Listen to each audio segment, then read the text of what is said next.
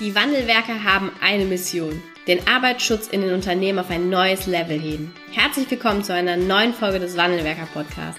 Den ersten deutschen Arbeitsschutz-Podcast für ganzheitliche und innovative Ideen für den Arbeitsschutz. Heutzutage können Informationen schnell gegoogelt werden. Experten, die mit neuen Strategien und Methoden Arbeitsunfälle nachhaltig reduzieren, sind gefragter denn je.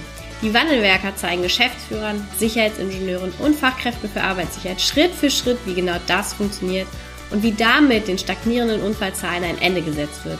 Es gibt keinen Grund, länger zu warten. Jetzt ist der Zeitpunkt, um Arbeitsunfälle zu reduzieren. Bevor es mit der aktuellen Podcast-Folge losgeht, möchte ich dich gerne auf unseren Arbeitsschutzreport 2021 aufmerksam machen. Du kannst dir diesen Report jetzt kostenlos bestellen unter www.wandelwerker.com slash report. Ähm, dann kommt er direkt zu dir nach Hause, völlig kostenlos. Und da kannst du lesen, wie eine Zusammenarbeit mit uns aussieht, auch welche Ergebnisse die Kunden, mit denen wir zusammenarbeiten, erzielen und ähm, auch für wen denn die Wandelwerker geeignet sind oder mit welchen, ja, mit welchen Unternehmen wir zusammenarbeiten. Ähm, jetzt wünsche ich dir viel Spaß bei der neuen Podcast-Folge. Hallo und herzlich willkommen zu einer neuen Podcast-Folge hier im Wandelwerker Podcast. Ich begrüße heute einen ganz tollen Gast im Interview. Herzlich willkommen, äh, Dr. Silvia Birska. Ja, ähm, schönen guten Tag. Ich freue mich sehr. Vielen Dank für die Einladung. Ja, danke, dass Sie der Einladung gefolgt sind. Sie äh, sind Leiterin Präventionsstrategie bei der BGE-TEM und damit auf einer ganz wichtigen Position in Deutschland den Arbeitsschutz ähm, und die Sicherheitskultur maßgeblich mit zu gestalten. Vielleicht können Sie zwei, drei Sätze mal zu Ihrer Person sagen. Wie sind Sie dorthin gekommen und das, wo kommen Sie auch her? Ja, sehr gerne. Also ich äh, komme aus Bonn. Ich wohne in dem kleinen, beschaulichen Bonn, nicht so groß, nicht so klein. Fühle mich hier auch sehr wohl. Und ich bin ähm, Arbeitspsychologin und arbeite insgesamt seit über zehn Jahren im Arbeitsschutz. Derzeit, wie Sie gesagt haben, bei der BGE-TEM als Leiterin der Präventionsstrategie. Aber davor habe ich auch bei einem überregionalen Dienstleiter für Arbeitsmedizin und Arbeitssicherheit gearbeitet und da ähm, Präventionsprodukte entwickelt und auch einen Großkunden koordiniert. Ich äh, habe aber auch ein Herz, das für die Wissenschaft schlägt und ich habe am Institut für Arbeitsschutz promoviert und eine ganz besondere ähm, Stelle in meinem Lebenslauf, das war meine Ausbildung als Usability Engineer, die ich am Fraunhofer Institut gemacht habe. Denn da habe ich den, die nutzerzentrierte Produktgestaltung kennen und wertschätzen gelernt. Und seitdem engagiere ich mich auch für den gebrauchstauglichen Arbeitsschutz. Ja, das klingt ja total spannend und äh, habe ich persönlich auch bevor wir miteinander gesprochen hatten noch nie vorher gehört. Was lernt man da? Also wofür ist das da?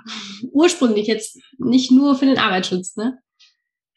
Genau, also es war, ähm, ich war am Kompetenzcenter für Usability und User Experience Design und da ging es vorwiegend darum, Software, Webseiten gebrauchstauglich zu gestalten und ähm, es ist ja einfach so, dass eine gebrauchstaugliche Software, das ist Arbeitsschutz. Das ist nichts anderes, weil wir wissen ja auch äh, ganz gut, wenn wir eine Software haben oder eine Website, wo wir uns gar nicht zurechtfinden, was machen wir? Wir klicken weg, wir sind mhm. genervt.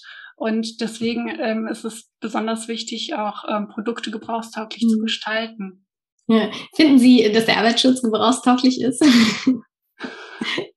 Ähm, ich finde, dass die Gebrauchstauglichkeit noch einen höheren Stellenwert ruhig erfahren darf im Bereich, im Bereich des Arbeitsschutzes, weil ich ähm, so die Erfahrung gemacht habe, dass, also für mich ist ein Arbeit, äh, eine Präventionsmaßnahme, aber eine Arbeitssicherheitsmaßnahme ist ein Produkt und das möchte auch verkauft werden. Und da muss ich mir die Zielgruppe angucken, ähm, weil die Zielgruppe entscheidet, ob sie diese Maßnahme annimmt oder nicht. Hm, okay.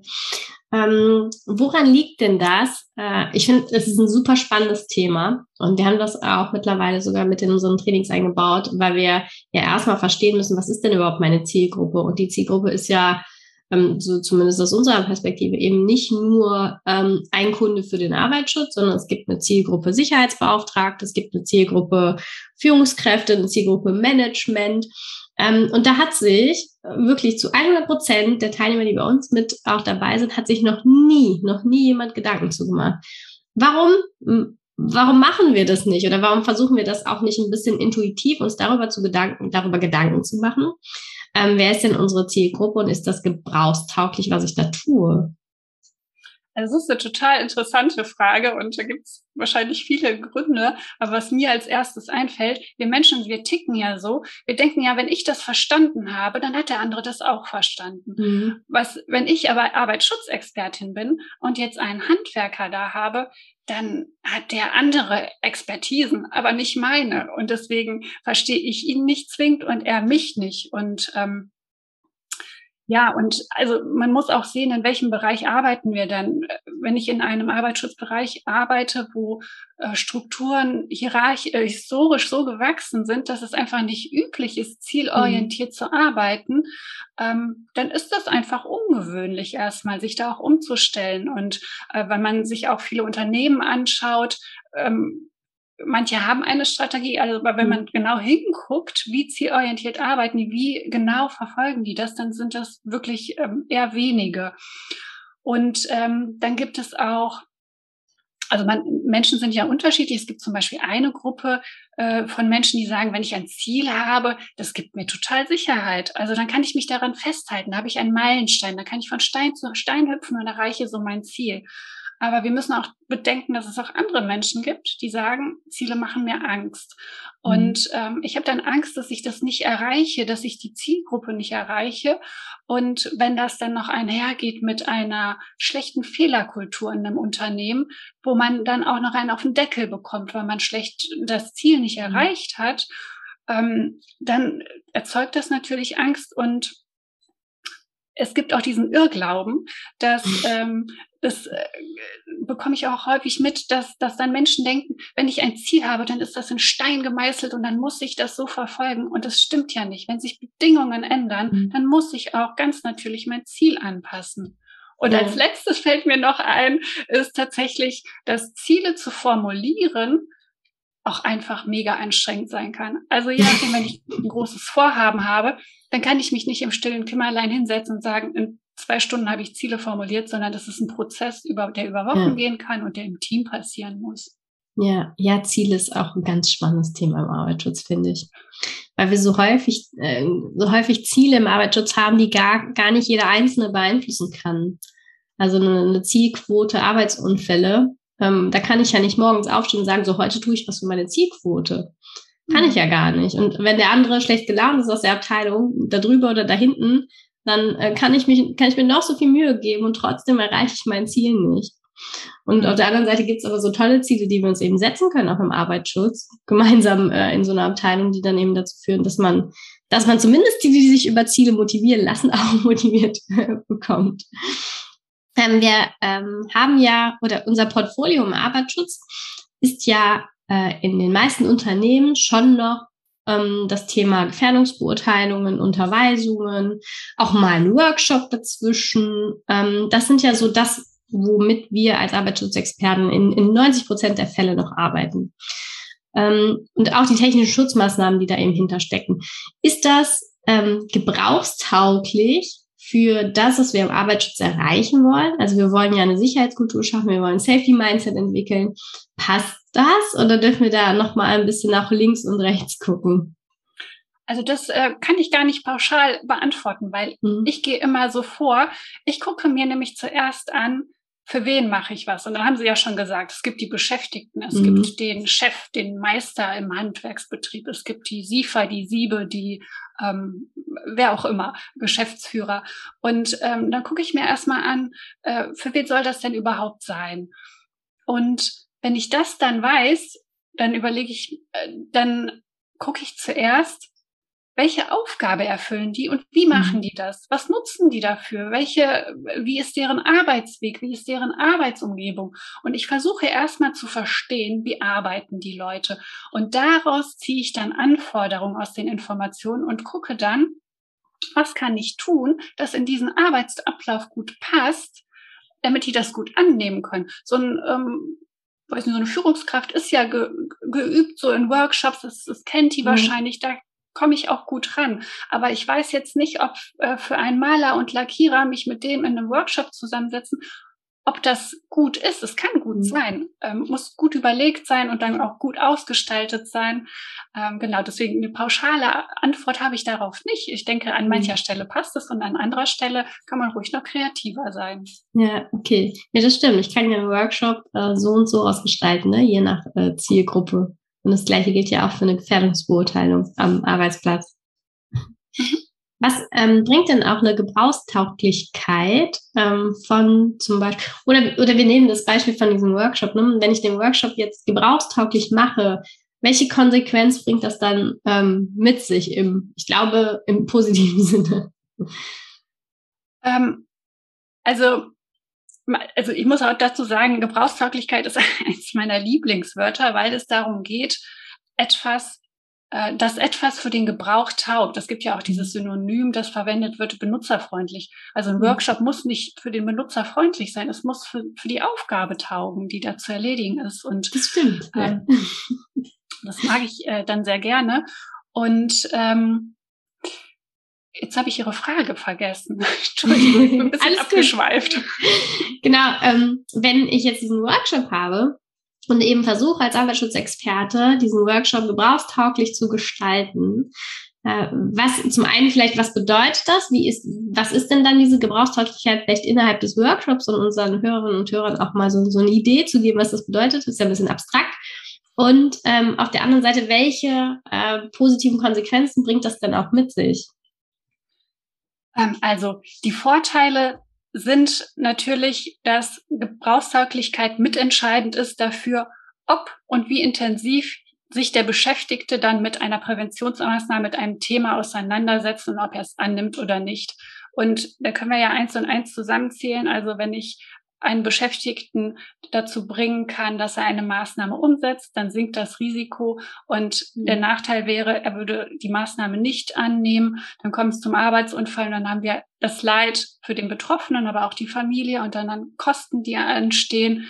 Fachkräftemangel ist ja das Thema aktuell. Das kann sich keiner mehr leisten, dass irgendein Handwerker ausfällt aber auch ähm, wenn Sie jetzt als Beraterin oder Berater ähm, Sie leben ja auch von einer guten Beziehung zu den Menschen, denen sie, die sie schulen, mit denen sie arbeiten. Und wenn sie da hinkommen und jetzt einen Workshop aus dem Hut zaubern und der Beschäftigte sitzt da und denkt so, das ist fernab von, das ist total weltfremd, mhm. die versteht überhaupt nicht, wie ich arbeite, damit kann ich nichts anfangen, dann gibt es einen Knacks in der Beziehung. Der Beschäftigte denkt, das passt gar nicht. Ich weiß überhaupt nicht, was ich brauche. Und wir Menschen möchten ja auch verstanden werden. Und wenn ich ähm, mir zuerst angucke, bevor ich den Workshop gestalte, für wen mache ich das, die Zielgruppe verstehe, dann verstehe ich, wie die ticken. Und dann gebe ich ihr auch das Gefühl, ich habe verstanden, wie deine Arbeit mhm. funktioniert. Und ich will sie nicht stören. Ich will nicht ein störendes Element einbauen, sondern ich habe mir Gedanken gemacht. Und das passt genau in diese Lücke, äh, in diesen, zwischen diese beiden Arbeitsschritte. Da kannst du das tun. Und das erleichtert dir vielleicht auch die Arbeit und das macht die Arbeit für dich sicherer. Mhm. Und ähm, ja, also was, was auch ein total wichtiger Punkt ist, ist Kosteneinsparung, wenn man zum Beispiel jetzt nicht einen Workshop hat, aber wenn, ähm, wenn es darum geht, ähm, eine Software für Arbeitsschutz oder eine Website, eine Intranet-Seite zu gestalten. Ähm, denn es ist ja üblich, dann sagt irgendein Entscheider, ich, das muss da drauf, das muss da drauf und das und dann legt der Entwickler los und programmiert und dann geht's in die Welt und dann schaut sich, schaue ich mir die Website vielleicht an und denke so, hm, ich finde da überhaupt nicht, was ich brauche, muss mhm. ich da drauf drücken? So, ich ärgere mich, was passiert? Ich rufe dann irgendwo an, kannst du mir helfen? Wo finde ich das? Oder ich muss geschult werden, diese Software zu bedienen. Oder ähm, dann kommt vielleicht raus, gut, alle sind total genervt und dann muss diese komplette Software angepasst werden und das geht dann in die Tausende. Und deswegen bin ich ein Fan davon, ja, ne, schau dir zuerst die Zielgruppe an, für wen machst du's und dann mach einen Prototyp. Und gerade bei so einer ähm, Webseite, mach doch ein Papierprototyp. Mach eine Webseite als in mhm. Papierform, mach da Buttons drauf, setz dich mit dem Beschäftigten hin und sag, ähm, du möchtest jetzt was zu Kühlschmierstoffen äh, finden, welche PSA mhm. man da nutzen muss. Wo würdest du denn da draufklicken? Und dann kriegen sie nämlich ganz schnell raus, ob das funktioniert, was ich mir als mhm. Entwicklerin gedacht habe, oder ob es überhaupt nicht funktioniert, weil der Experte eine andere Aufgabe hat und ich mich gar nicht in den Reihen hineinversetzt habe. Aber das ist dann natürlich äh, billiger, halt kostengünstiger, den ja. Papierprototypen zu ändern, anstatt äh, ein ganzes Programm. Ja, ja, das ist, äh, das ist ein spannendes Beispiel, das stimmt. Und wenn es nicht Papier ist oder so, kann man sowas ja auch gut mit Excel oder PowerPoint oder mit irgendetwas nachbauen, ohne direkt genau. ähm, ja sowas dann fertigzustellen. Habe ich auch selber schon erlebt. Das ist genau dieses Beispiel, ja. ja. ähm, das waren ja jetzt auch schon noch so ein bisschen ähm, technische Dinge. Äh, oder zumindest äh, nicht was, was man anfangen kann, anfassen kann, aber was, was man sehen kann. Ähm, können wir noch mal dahin schauen, auch wenn es in Richtung Strategie geht, also Strategieentwicklung von Sicherheitskultur. Ähm, wie kann man denn jetzt so eine Kampagne, wo wir ja ganz unterschiedliche Teilnehmer im Unternehmen haben, eben auch so ausrichten, dass da vielleicht auch für jede Zielgruppe was dabei ist? Weil wir sind ja sehr vielfältig, was die Zielgruppen in so einem Unternehmen angeht. Haben Sie da Erfahrungen mitgemacht? Kampagnen sind, wie Sie sagen, das ist nicht so einfach, weil äh, es soll ja im besten Fall die eierlegende Wollmilchsau sein. Mhm. Es soll ja ganz viele unterschiedliche Zielgruppen ansprechen.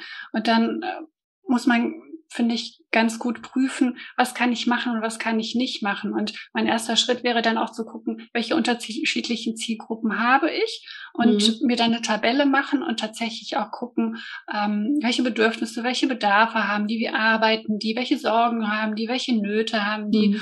Und dann ähm, mich auch fokussieren, diese Kampagne darauf ausrichten, dass ich tatsächlich für jede Sorge und Nöte, für jede ähm, Gruppe ähm, etwas habe, was sie anspricht, weil ich mit einem Geschäftsführer, den spricht vielleicht was anderes an, aber wenn ich zum Beispiel einen jungen Auszubildenden habe, der ist auf Social Media aktiv, der ist bei Facebook oder bei Instagram oder guckt sich gerne YouTube-Videos an, den kann ich damit ähm, locken. Wir haben zum Beispiel unseren Riskbuster, der macht ja auch für eine besondere Zielgruppe seine Filme und spricht halt junge Männer an, mhm. ähm, die jetzt äh, wo jetzt vielleicht ein Geschäftsführer nicht mit angesprochen wird.